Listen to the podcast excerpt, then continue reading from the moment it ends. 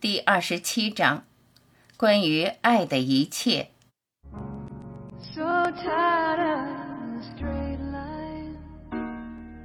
我想今晚谈谈爱这个话题。爱这个字我很少用，主要是因为容易被误解。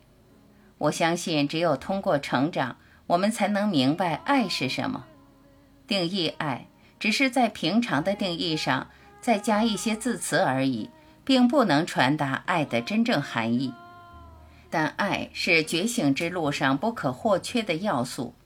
如果我们想要获得完全开悟，就必须增加我们的爱，直至圆满。当然，我所谈的爱与性完全无关，性只是身体的满足而已。但是，我们大多数人却把爱和性混为一谈。当你知道什么是性，什么是爱时，你会明白，它们完全是两码事。它们可以被绑在一起，但也不必非得如此。我们所谈的爱是耶稣基督那样的爱，那才是完整的爱。极端的表达就是爱你的敌人。我想，爱的最佳定义是不求回报的给予感。爱是自由的给予，且是永恒不变的态度。爱不会变化，不是我们通常所讲的爱。对每个人都给出爱，爱陌生人就像爱自己的家人一样。这听起来可能有些牵强，但却是事实。我们越有能力爱陌生人，也就越有能力爱自己的家人。占有是爱的反面，在爱中从不会有抓取、束缚。爱是让我们所爱人的自由。当我们以爱的态度给予时，我们想要对方拥有他所想拥有的。我想，这种爱的最佳范例就是母亲对孩子的爱。母亲会不顾她自己，以自我牺牲的方式给予孩子所有一切。爱还有其他定义，比如接纳。我想，接纳是个好词。当我们爱别人时，我们接纳对方所是的样子。如果我们爱这个世界，我们就会接纳这个世界所呈现的样子。我们不会试图改变它，只是顺其自然。我们允许这世界单纯的存在，就同我们允许其他每个人单纯的存在一样。让他们按他们想要的方式来，永远不要试图改变他们。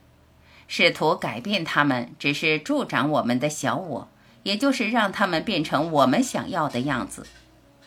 认同是爱的另一定义，爱是与对方或者与其他所有人的合一感、认同感。当你有完整的爱时，你会将他人视为你自己，对待他们就像对待自己一样。只有完全的认同存在，伴随完整的爱而来的是感恩。我们对一切都心怀感恩，好事我们感恩上帝。坏事我们也感恩，为了理解感恩，需要有足够的爱的能力。只有到那时，为坏事而感恩上帝，对我们而言才变得有意义。我们练习感恩越多，就越能爱。试着这么去做，去明白感恩的意义。爱不仅仅是一种感觉，更是一种强大的力量。很少人意识到这点。我们国家就有一个范例，那就是小马丁·路德·金。不管他遭受怎样的攻击，他回报攻击者的都只是爱。他教导不要使用暴力。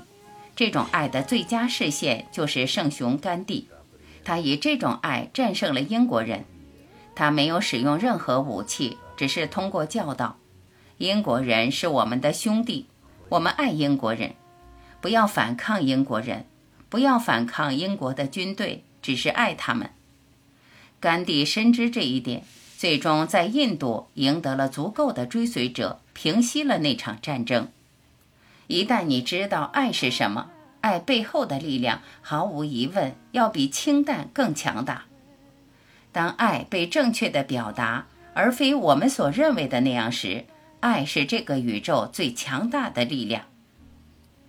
有个说法是，上帝是爱。我想加一句：与上帝合一，能战胜无数人。一个个体如果只拥有爱，能对抗全世界，因为这爱是如此强大。爱是真我，爱是上帝。当我们只是爱时，我们就是上帝。圣经中说，上帝是爱，上帝是全能。所以我所说的很多权威也说过，爱不仅给出这个宇宙的所有力量，还给出所有幸福、所有真知。我们如何才能实践它呢？提升我们爱的能力的最佳方式是通过智慧和理解。此外，我们也可以在日常生活中增加我们的爱。实践爱的第一个地方是家里，和家人一起。我们应该试着更多的爱自己的家人。我想每个人都有过爱一个人的美妙体验。你能想象，如果你爱三十亿人会是怎样的吗？那会是爱一个人的美妙感的三十亿倍。家是我们增加爱的第一个地方。允许家人只是存在，我想那是最难的一件事，尤其对方如果是小孩的话。但每个孩子都是完整、圆满、无限的个体，每个孩子都是上帝的孩子。在爱自己的家人之后，我们应该试着爱自己的邻居，接着是更大的集体，爱我们的州，爱我们的国家，然后是爱全世界的所有人。问。要爱苏联人，当时苏联尚未解体。答：是的。问：还有中国人？奥罗尔·罗伯茨在之前的某个星期日说过，人们问他，如果耶稣回归，他对共产党会是怎样的态度？他回答：耶稣不会以人们所期待的方式对待共产党，他不会反对任何人，所以他不会恨共产党。他会反对任何错误、任何邪恶的事，但是他永远不会反对任何人。我相信，如果我们了解爱的力量，如果大多数美国人都爱苏联人，那么美国就能战胜苏联，而无需使用任何武力。当我们学会爱这个世界所有人，还有这个世界之外的其他人，我想，爱这个世界的所有人。会让我们有机会遇到其他世界的兄弟姐妹们，因为在这个宇宙有很多很多可供居住的地方，只是因为我们没有能力爱自己星球上的人，我们才无法遇见他们。现在回到原先那个如何实践爱的话题，我们越发展爱，就越能处在这个宇宙的和谐中，我们的生活也会变得更美好、更丰盛。更幸福，它开启了一个螺旋向上的循环，爱滋生爱，爱爱上爱。还有一个事实，如果我们想要被爱，那就给出爱。这不是得到爱的最佳方式，但我想那是唯一的方式。想要得到爱，我们必须给出爱，因为我们给出的必会回来。只是一味的寻求爱而不给出爱。不会将爱带给我们，不会让我们感到满足，这是人们对爱的普遍误解。很多人终其一生想要得到爱，但即使他们真的得到了爱，也不会感受到被爱。爱的感觉必须来自我们自己。如果我爱你，我会感觉很棒；如果你爱我，我会感觉很棒。爱的人才会感觉幸福。所以，一味的想要被爱是永远不会得到满足的。幸福的人是给出爱的人，幸运的人也是给出爱的人，因为他更幸福。对所有人的爱必须平等。当我们说我们爱一个人要超过爱另一个人，如果向内探究，我们会发现，我们更爱这个人是因为我们需要他，他拥有我们想要拥有的某个东西。所以我们才说我们更爱这个人，而这只是自欺欺人罢了。实际上，爱无法被切开。如果你想要测试你爱的能力，看看你的敌人吧，这才是真正的考验。或者，如果你不想走那么远，那就看看陌生人，检查一下你对陌生人的态度，看看以下你是否符合其一：他们是我。他们是我的家人，每个母亲都是我的母亲。每个父亲都是我的父亲，每个孩子都是我的孩子。这是我们通过理解才会获得的态度，这是爱的真正含义。问：你是说爱是给予，是付出什么？有时我会觉得矛盾。如果你一味付出，人们往往会向你索取更多；如果你无法停止付出，人们最终会在情感、精神、财务上榨干你，利用你作为他们的支柱。答：那是不可能的。如果我们感受到的是真爱，如果我们对爱保持正确的态度，那样的事不会发生。你所说的，我经常听到。我们需要做的其实是知道什么才是真爱。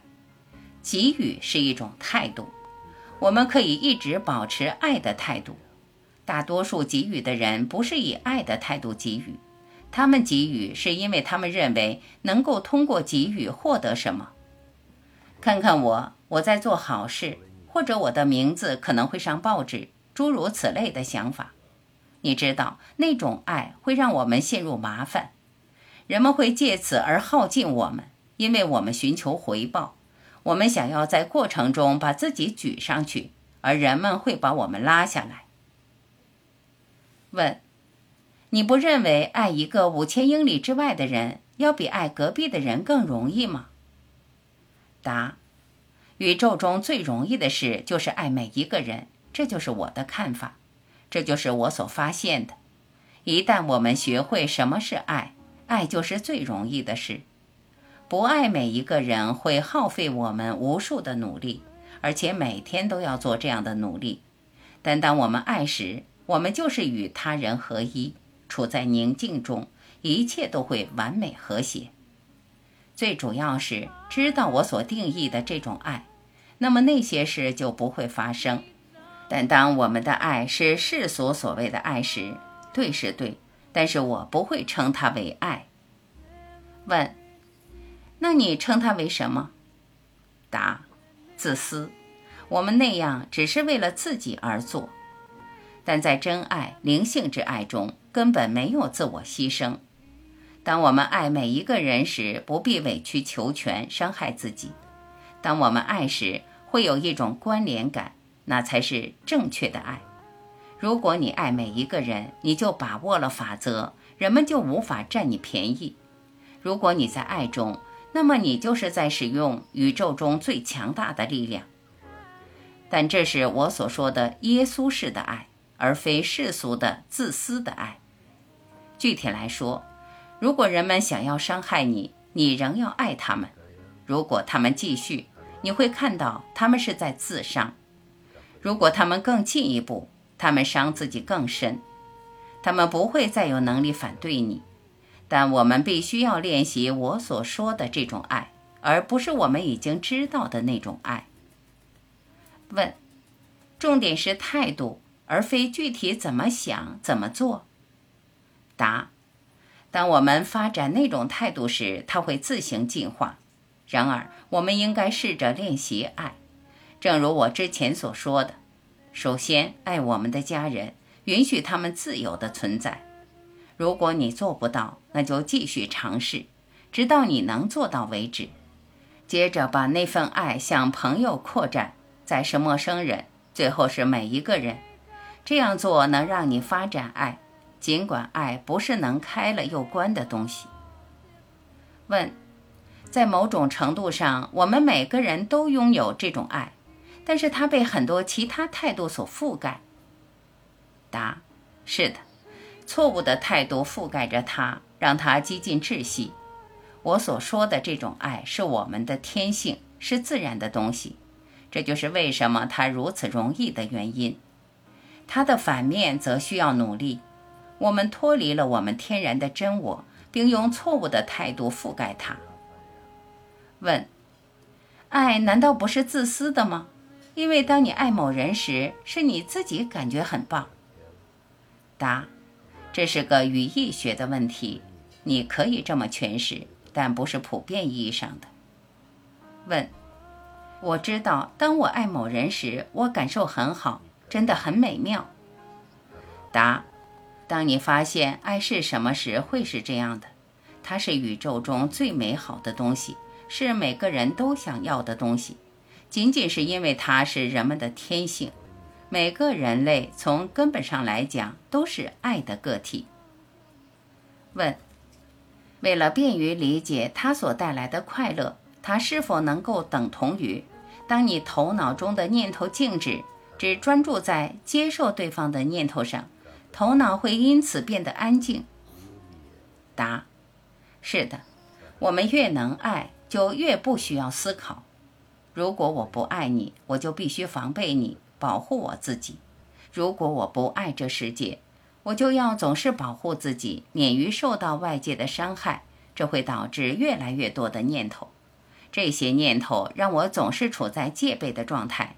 潜意识里，他们不断的累积叠加，最后我就被这些防御念头完全充满。如果我爱这世界，世界就无法伤害我。我的念头静止下来，头脑因此变得安静，无限的真我就会显现，你就会体验到巨大的欢乐。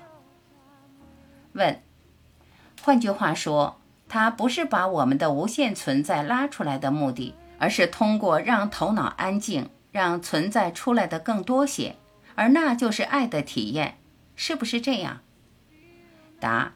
是的。问：光透了出来？答：是的。你的意思是我们拉出我们的无限存在、无限喜悦，而之前它一直被我们的念头所覆盖。我们拉出我们被限制性念头所覆盖的无限的天性，那些念头覆盖了我们所示的无限真我，它们抑制了我们享受纯然存在的能力。所以，我们需要做的只是让念头静止，或者从念头中脱离出来，剩下的便是我们所示的无限而光辉的存在，那也是我们的天性。是否听起来很怪？那是我们的天性，是我们过去的样子，也是我们未来的样子，只是现在我们没有看到而已。我们所示的这无限完美且光辉的存在，永远都不曾改变，它一直在那里。我们只是没去看它，我们把视线从它那里移开。我们要做的就是把我们的头脑转向内在，看着它。我们越多的看它，就越能看到它。随着我们越来越了解生命和宇宙是什么，一切都似乎指向同一个方向。不是吗？一切都越来越紧密地结合在一起，并且变得越来越简单，直到变成只有一个绝对的简单，那就是上帝。上帝是简单的，其他一切都是复杂的。越复杂，意味着我们离上帝越远。上帝是一，只是一，无与伦比的一。问：如果有人有欲望？而我又感觉，如果要和他和睦相处，我就可能会失去什么，那么那就不是爱。但如果无论他们想要我怎样，我的爱都是完整的话，那么我就不会害怕。答：是的。现在有个对应的词叫做连接，那是个很好的词，很适合你所说的那些，不是吗？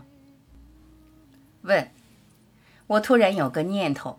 当我知道我的存在时，我就不会受伤，所以还有谁能伤得了我呢？答：对。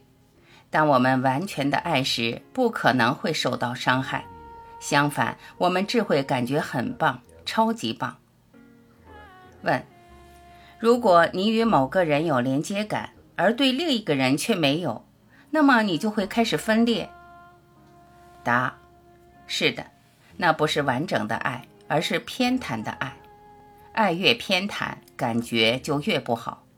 当我们完全的爱时，我们爱一切存在，我们只会有无比美妙、无比温暖的感觉，一切都很好，每个人都很好。我们只会看到完美，那就是我们看待这世界的方式。当我们恨时，我们确实以相反的方式看待这同一世界。问：你所说的给予是给予物质呢，还是给予灵性智慧？答：爱是一种给予的态度。当物质是以这种态度被给予时，那是爱。如果我给你一个东西，是因为我想要你喜欢我，那不是爱，那是在支持我的小我。最好的给予是给予智慧。如果我给一个穷人一块肉，四个小时后他会需要另一块肉。但是如果我给他如何获得肉的方法，那么他就永远不会挨饿。最后。我引用一段话作为今天的结语：爱是耐心的，是仁慈的。爱不会嫉妒，不会自吹自擂；爱不会傲慢无礼，不会坚持己见，不会心怀恨意；爱不会因错误而欢喜，只会以正确而快乐。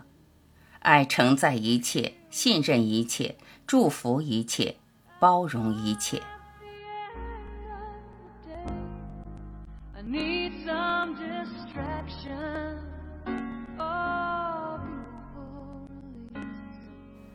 感谢聆听，我是晚琪，欢迎您继续收听第二十八章业力。